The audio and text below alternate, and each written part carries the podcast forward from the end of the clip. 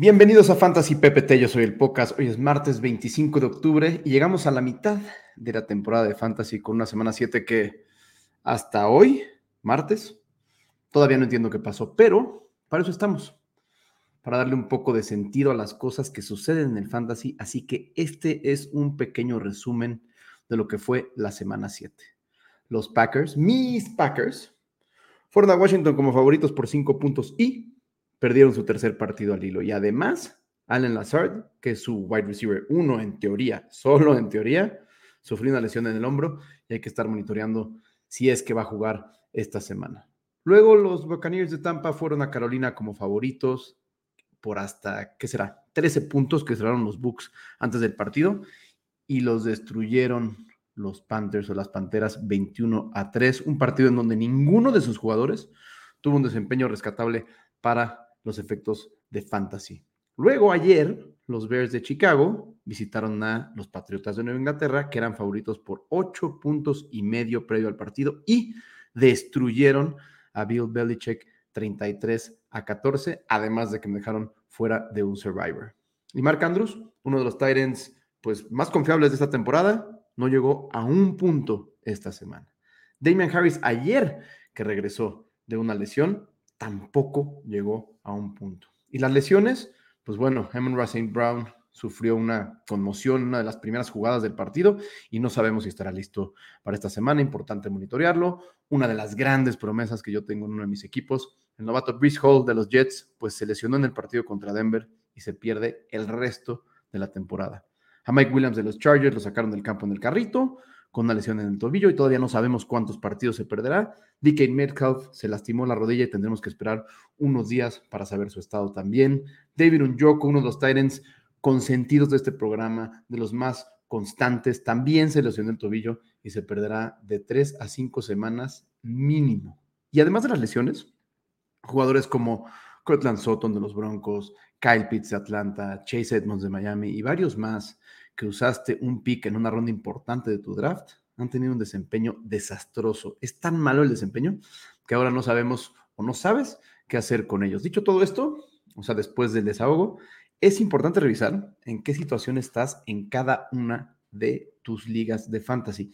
Cada una de ellas casi siempre tiene algún indicador, una tabla en donde puedes ver en qué posición estás y cuáles son las posibilidades que tienes para entrar o colarte a los playoffs dependiendo del número de equipos en tu liga. Por ejemplo, yo en mi tabla de, eh, de ESPN, pues ahí pueden ver en la posición en la que estoy, que estoy dos partidos atrás y la posibilidad de colarme a los playoffs que tengo. También en la otra liga, que por supuesto eh, perdí otra vez, tuve una quinta derrota al hilo, también pueden ver en qué posición están y eh, pues contra quién van a jugar, eh, cuántos pasan en esta de NFL, por ejemplo. Ahí estoy, hasta abajo, sí, es correcto, si es que lo están viendo en YouTube. Ahí pueden ver que estoy en último lugar y mis posibilidades son casi nulas porque eh, jugué contra Ramitos o Peaky Blinders, que me ganó por 1.60 puntos.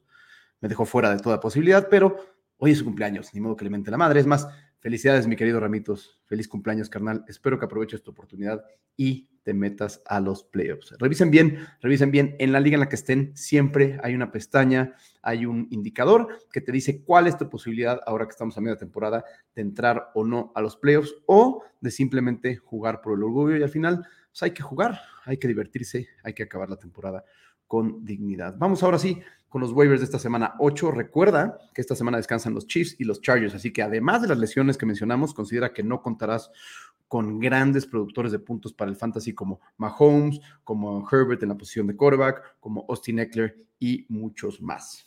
Arrancamos con estos waivers. Este waiver para running back, pues sí, es muy obvio, pero ahora se convirtió en muy obvio, porque la semana pasada les dije que no levantaran a Kenyan Drake porque probablemente sería un bust y se cumplió. El waiver de esta semana, sin duda, en todos los portales de fantasy, es Gus Edwards. ¿Por qué? Porque ya sabemos ahora sí que será el running back uno de Baltimore, por lo menos cinco partidos. Y eso si se recupera J.K. Dobbins para esas fechas. Si no, probablemente lo haga por el resto de la temporada. Ghost de Boss tuvo 17 oportunidades y anotó dos veces contra Cleveland. Y la verdad es que con Lamar jugando con ese miedo, no entiendo bien qué le pasa, Edwards seguramente seguirá con ese promedio de oportunidades en un equipo que siempre dice en las ruedas de prensa terminando los partidos que su intención es correr más el balón. O sea que Gus Edwards definitivamente es el pickup de waivers de esta semana. Ahora, ojo aquí, porque si en tus waivers está James Robinson, agárralo, porque será el running back uno de los Jets a partir de la semana que entra. Y por eso, como siempre les digo, revisa bien tu waiver wire para ver qué está disponible. Te puede sorprender lo que tiran algunos a estas alturas de la temporada. Tal vez esté por ahí Brian Robinson de Washington o Ino Benjamin de, de Arizona, que yo levantaría de waivers sin pensarlo. Vamos a la posición de wide receiver. Híjole, me gusta mucho cómo juega Say Jones de Jacksonville. Es rápido y por lo tanto como que de pronto le dan un acarreo por ahí y además contra gigantes. Trevor Lawrence lo buscó por pase las mismas 10 veces que a Christian Kirk, que teóricamente es su wide receiver 1. Pero creo que lo que más me gusta son los partidos que vienen para Jacksonville. Reciben en casa a Denver, después reciben a los Raiders y de ahí se van a Kansas de visita. Tres partidos en donde seguramente verá muchas oportunidades Say Jones y tendrá un gran upside para anotar. Me parece una gran jugada para la posición de flex que además podría darte números de un wide receiver 2 en un equipo que bien podría convertirse en un wide receiver 1 teniendo un buen juego o encontrando pues la zona de anotación. En la posición de tight end, eh, creo que el waiver bueno de esta semana, independientemente de la producción que tuvo George Kittle y de algunos otros que seguramente van a rotar como Gerald Everett, eh, es Mike Gesicki de Miami. La verdad es que no tuvo su mejor partido y tampoco ha sido una gran temporada para Gesicki, pero ya explotó contra Minnesota en la semana 6 y en este último partido tuvo las mismas siete oportunidades. El problema es que solamente atrapó tres de esas siete. Creo que con el regreso de Tua, Gesicki es un Tyrant muy confiable, sobre todo porque esta semana enfrenta a Detroit, uno de los equipos que más puntos da para esta posición. Y por eso la recomendación en el waiver para el quarterback, pues también es alguien de Miami.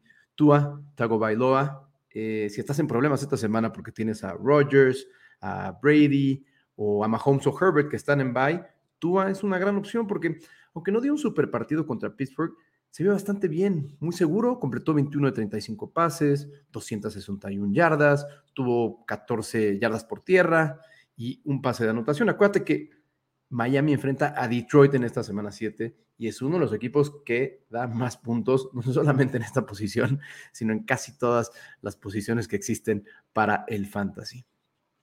En la defensiva, pues, a ver, para mí la defensiva es una posición que puede cambiar cada semana y, puedes arriesgar porque los que generalmente se quedan con las top 3 o las top 5 siempre tienen varios posts que no te ayudan. Y si no, pregunten a Tampa, que esta semana era la defensa número uno y dio un solo punto contra Carolina. Esta semana me gusta mucho la defensa de los Colts contra Washington. No confío nada en Taylor Heineke y además en los últimos tres partidos, esta defensa lleva tres atrapadas de Corback y dos intercepciones promedio. Estoy seguro que van a presionar mucho a la ofensiva de los Commanders y van a causar varios errores, por lo menos del lado de Heineken. Entonces aquí el upside de una intercepción, eh, un pick six es muy, muy alta.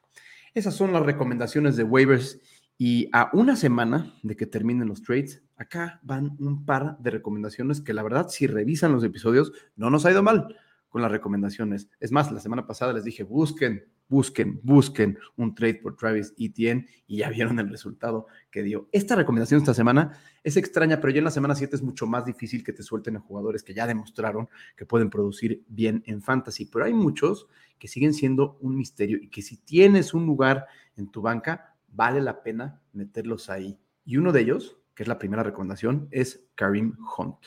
Hunt ha tenido dos partidos para el olvido. Creo que tiene 16 yardas totales en estos dos partidos, pero tienes dos ventajas a hacer un trade por él. Si tienes un espacio en tu banca, mételo, porque si Chop se lastima, va a ser una gran opción. Pero por el otro lado, que esto es lo más importante, los rumores están muy fuertes que Karim Hunt podría terminar en muy poco tiempo, o sea, jugando esta temporada con Seattle o con Filadelfia. Los rumores son fuertes. Yo no sé si él se quiera ir, pero si buscan en las redes y si buscan en los portales especializados de fantasy, Karim Hunt parece que no va a terminar esta temporada jugando en Cleveland. Y también busco un trade por Michael Pittman Jr. Pittman es otro de esos jugadores que no ha cumplido esta temporada. Y ahora se dio este gran anuncio para muchos que Matt Ryan ya no será el coreback titular. Y en su lugar estará Sam Ellinger. Y esto, pues, le da a Indianapolis otra dimensión, le da mucha posibilidad a alguien como Michael Pittman de estar en el nivel que todos esperamos. Busca a ese equipo que ya no tiene mucho que pelear esta temporada. Analiza su roster, los jugadores que tiene, sobre todo su banca. Hay muchos que tienen cinco o seis corredores en un equipo donde solamente ponen dos o juegan dos cada semana y propon trades antes de que cierre la ventana, que cierra, al menos de que tengas eh, algún setup en tu liga diferente, al terminar la semana nueve. Así, así llegamos al final de un episodio más. La verdad es que mucha suerte, ya cruzamos media temporada, los que tienen posibilidad de playoffs felicidades. Los que no como yo en algunas de las ligas, pues echarle ganas, hacer apuestitas, a ganar y sobre todo a aprender. Muchas gracias por ver o escuchar esta entrega. Por favor, como les dije, suscríbanse al canal. La verdad es que sí ha subido un poco de nivel, por lo menos los views. Fuimos de 8 a 15 y ahora ya tenemos 50, 60 views en algunos de los episodios. Si lo están escuchando en Spotify o en Apple Music, vale la pena que nos regalen esas cinco estrellas. Yo soy el Pocas. Cuídense mucho y hasta la próxima.